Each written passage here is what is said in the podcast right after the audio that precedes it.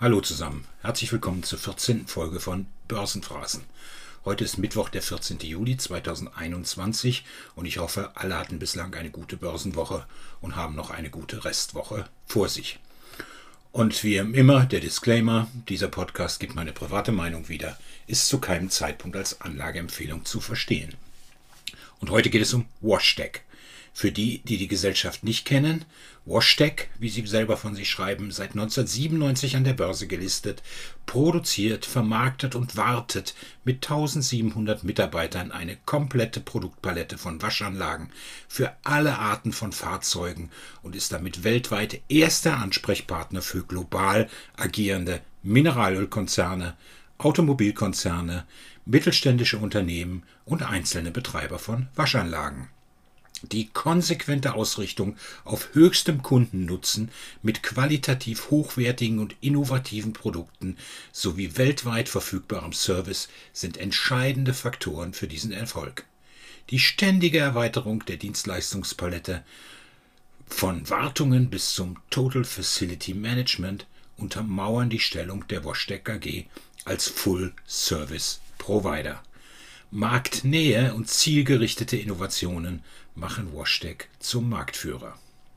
Soweit die Beschreibung. Gestern hat die Gesellschaft ein Update zur Guidance 2021 veröffentlicht und die Prognose für das laufende Geschäftsjahr erhöht. Also ich zitiere Aufgrund des starken zweiten Quartals sowie des weiterhin erfreulichen Auftragseingangs erhöht Washtec die Umsatzprognose für das Geschäftsjahr 2021. Das Unternehmen geht aus heutiger Sicht von einer Umsatzsteigerung von über 9% zu Vorsteigerung von mehr als 5% aus.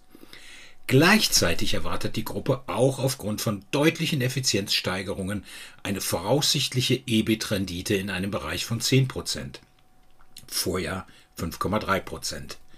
Diese Erwartung gilt aus heutiger Sicht vor allem vorbehaltlich der Aufrechterhaltung der globalen Lieferketten, der Lieferfähigkeit und der Materialpreisentwicklungen.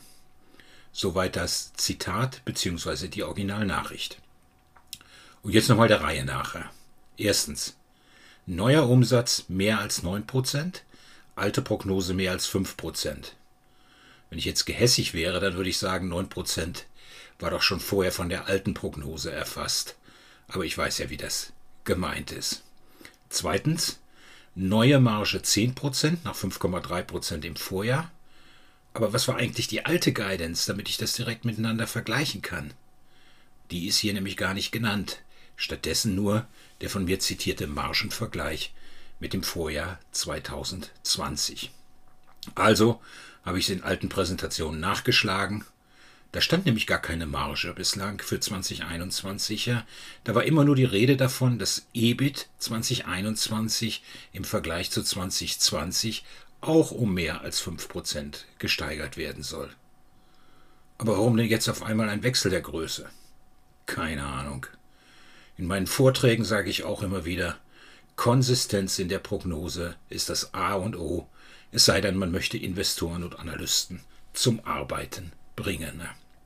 Und im Übrigen, in der alten Guidance gab es auch immer eine Aussage zum erwarteten Free Cashflow bzw. zum Return on Capital Employed, also zur Kapitaleffizienz.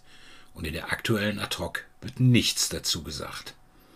Bleiben die also unverändert oder zählen die jetzt gar nicht mehr dazu? Ich weiß es nicht.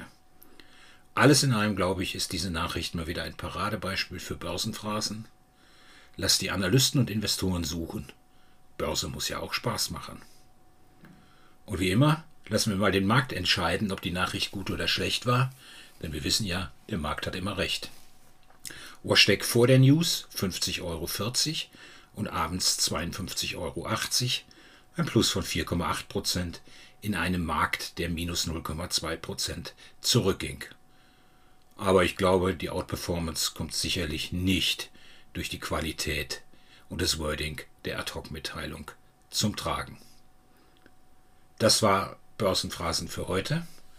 Wenn es euch gefällt, dann abonniert diesen Podcast, damit ihr keine Folge verpasst und sprecht mit euren Freunden über diesen Podcast und empfiehlt ihn. Und wenn ihr Anregungen, Kritik habt, was man besser machen kann, dann schreibt mir gerne eine Mail an podcast.börsenphrasen.de. In diesem Sinne, danke und ciao bis zum nächsten Mal.